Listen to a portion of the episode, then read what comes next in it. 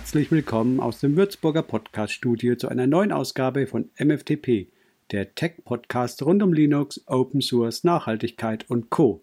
Heute mit dem Thema So gewinnst du deine digitale Freiheit zurück. Vielen Menschen kommt es so vor, als fliege der Tag nur so an ihnen vorbei.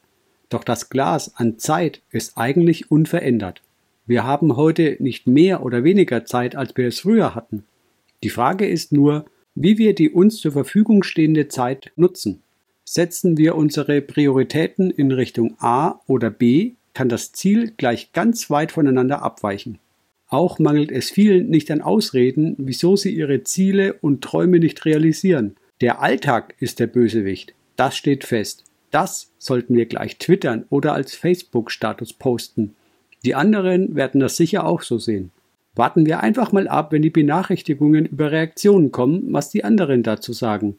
Und siehe da, da kommen einige Reaktionen herein, zum Teil auch kontrovers.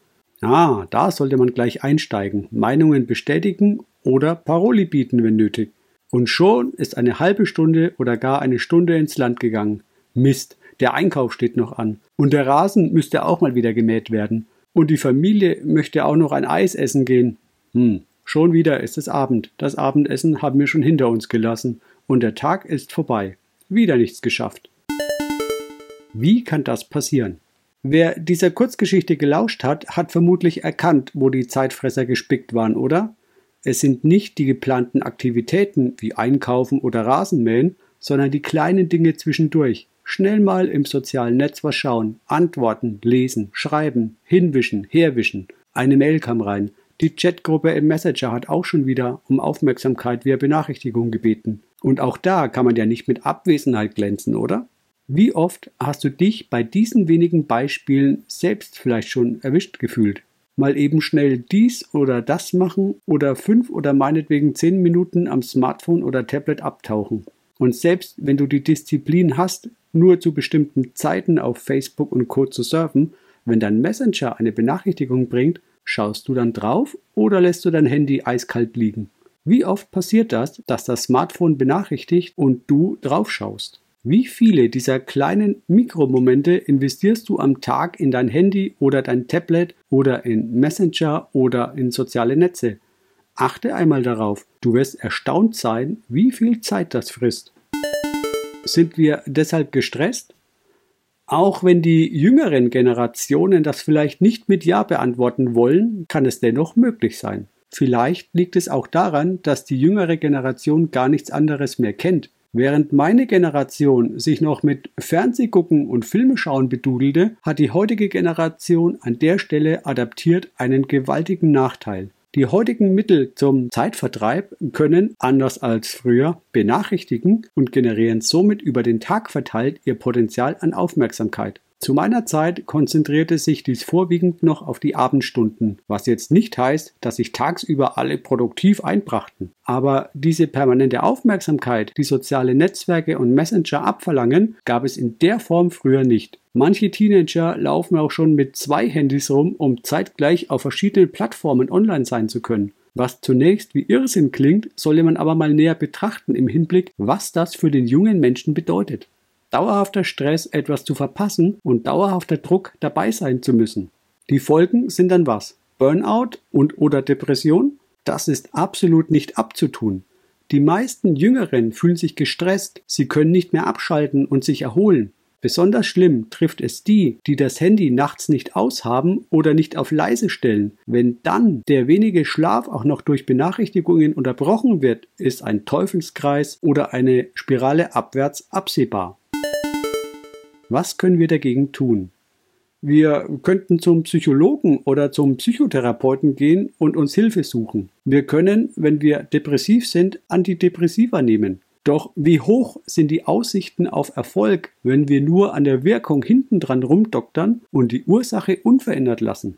Werfen wir doch mal einen näheren Blick auf diese Kausalkette. Eine Kausalität besteht aus Aktion und Reaktion oder anders ausgedrückt aus Ursache und Wirkung. Die Wirkung haben wir schon thematisiert, die Ursache eigentlich nur subtil. Die sozialen Netze fressen eure Zeit und saugen eure Lebenszeit aus dem Tag tröpfchenweise heraus. Das bezweifelst du? Nun, Dann lass uns mal Tacheles machen und schauen wir uns mal die Zahlen an. Nein, ich werde dich jetzt nicht mit statistischen Zahlen langweilen, sondern dir verraten, wie du an deinem Smartphone einsehen kannst, wie lange du welche App nutzt. Je nachdem, ob du Android oder iOS einsetzt, sind die Einstiegswege verschieden. Bei Android gehst du in die Einstellungen und dann auf Akku. Dann oben rechts auf die drei Punkte und dann auf Akkunutzung. Diese Beschreibung ist für Android 11 mit Lineage OS ROM. Bei Stock-ROMs mag das etwas anders sein, der Einstieg, da musst du mal gucken. Unter iOS gehst du in die Einstellungen, dann auf Batterie. Nun findest du unten bei der Schaltfläche die Nutzung der letzten 24 Stunden. Die Apps werden absteigend angezeigt. Zeigen Sie Prozentnutzung des Akkus an, tippe einfach mal auf einen der Einträge und schon schaltet es auf die Nutzungszeit um. Das ist die Wahrheit deiner App-Nutzung. Diese Zahlen lügen nicht. Sicher werden sie sehr individuell ausfallen, doch kannst du hier einen Einblick in dein persönliches Nutzerverhalten bekommen, sofern du nicht noch am Rechner und an mehreren Geräten eingeloggt bist. Dann verteilt sich das natürlich und müsste alles addiert werden. Aber sei ehrlich zu dir und rechne nichts schön. Was wir dagegen tun können, mag für Smartphone-Junkies wie ein Kahlschlag wirken, aber es läuft auf einen Entzug hinaus. Du musst nicht völlig abstinent werden, aber ein weiter so würde ich dir auch nicht empfehlen. Vielleicht legst du dir als ersten Schritt eine feste Nutzungszeit fest. Früh, Mittag, abends in sozialen Netzen. Messenger musst du doch auch nicht immer sofort nach Benachrichtigung krampfhaft draufschauen, oder? Vielleicht genügt hier eine Reduktion auf einmal pro Stunde, sofern jetzt nichts Wichtiges konkret ansteht, wo du auf eine Nachricht wartest. Mit solchen Maßnahmen kannst du die Nutzung schrittweise etwas eindämmen und deinen Fortschritt am Nutzungsverhalten wie oben beschrieben dokumentieren. Für dich. Was anstellen mit der frei gewordenen Zeit? Du meinst, was du mit der digitalen Freiheit anstellen sollst? Wenn ich dir das sagen muss, dann fürchte ich, steht es schon recht heftig um dich. Und da sage ich feststellen und nicht wertend. Hast du vielleicht mal Hobbys gehabt?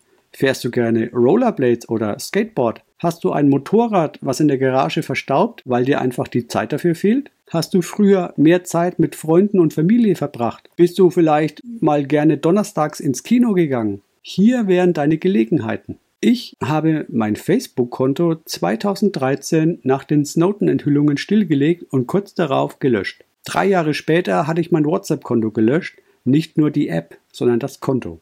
Damals hatte ich auch einen privaten Twitter-Zugang, den habe ich auch gelöscht. Heute nutze ich für die Kommunikation Signal Messenger und Trema, mehr nicht. Für mein Michel Franken Projekt habe ich eine Präsenz bei Twitter und Mastodon. Natürlich habe ich auch den YouTube-Kanal bzw. bei Google ein Konto dafür, denn sonst könnte ich ja meine Videos dort nicht veröffentlichen. Das war es. Ich nutze die genannten sozialen Medien im Rahmen von Michel Franken, aber nicht privat. Entsprechend wird der eine oder andere von euch bereits gemerkt haben, dass ich nicht immer sofort antworte. Das liegt daran, dass ich hier nur begrenzte Zeitfenster mir gestatte. Generell bin ich ein Typ, der Prioritäten setzt. Wichtig ist etwas anderes als dringend. Darüber hinaus agiere ich nach dem Minimalprinzip, aber stets mit dem Anspruch, die Dinge richtig zu machen und nicht zu schludern. Klar, Fehler passieren mal, aber das ist nicht die Regel. Ich lebe also schon lange ohne Facebook und WhatsApp und habe ich das bereut? Keine Sekunde. Was dort abgeht, interessiert mich ehrlich gesagt gar nicht. Shitstorms haben letztlich das Potenzial, an gewissen Stellen initiiert zu werden, doch von wem eigentlich? Was verbessert man, wenn man andere durch den Dreck zieht? Ist ein Like auf Facebook mehr wert, als das lachende Gesicht eines Freundes zu sehen, wenn man sich begrüßt? Ich sage ja gar nicht, dass alle wie ich völlig aussteigen sollen. Nur möchte ich die Angst vor sozialer Isolation nehmen. Das müsst ihr nicht fürchten. Eher solltet ihr wissen, mit der frei werdenden Zeit umzugehen. Aber wer weiß, was ihr damit anfangt. Vielleicht entsteht daraus ja etwas ganz Großartiges. Vielleicht ein neuer Podcast oder YouTube-Kanal. Vielleicht probierst du auch einfach mal etwas Neues aus und entdeckst völlig ungeahnte Talente an dir. Und wenn nicht, vielleicht macht dich die innere Ruhe auch einfach nur zufriedener. Ein Versuch ist es auf jeden Fall wert. In diesem Sinne wünsche ich dir viel Erfolg beim digitalen Entzug. Es lohnt sich und eigentlich ist die Natur und die reale Welt viel schöner als die digitale Welt. Man muss ja nicht abschwören. Eine gesunde Balance dürfte für viele völlig ausreichen. Lass es mich gerne wissen, wie du das siehst. Wenn du auf YouTube den Podcast hörst, schreibe mir einfach mal einen Kommentar. Das geht auch auf meinem Blog im Übrigen. Und wenn du auf Spotify oder Apple Podcast hörst, kannst du mir notfalls auch eine Mail schicken und einen Kommentar dazu geben. Das war die heutige MFTP-Ausgabe. Anregungen oder Ideen gerne per E-Mail an podcast.michelfranken.de. Besten Dank für die freundliche Aufmerksamkeit und bis zur nächsten Ausgabe. Ciao aus Würzburg.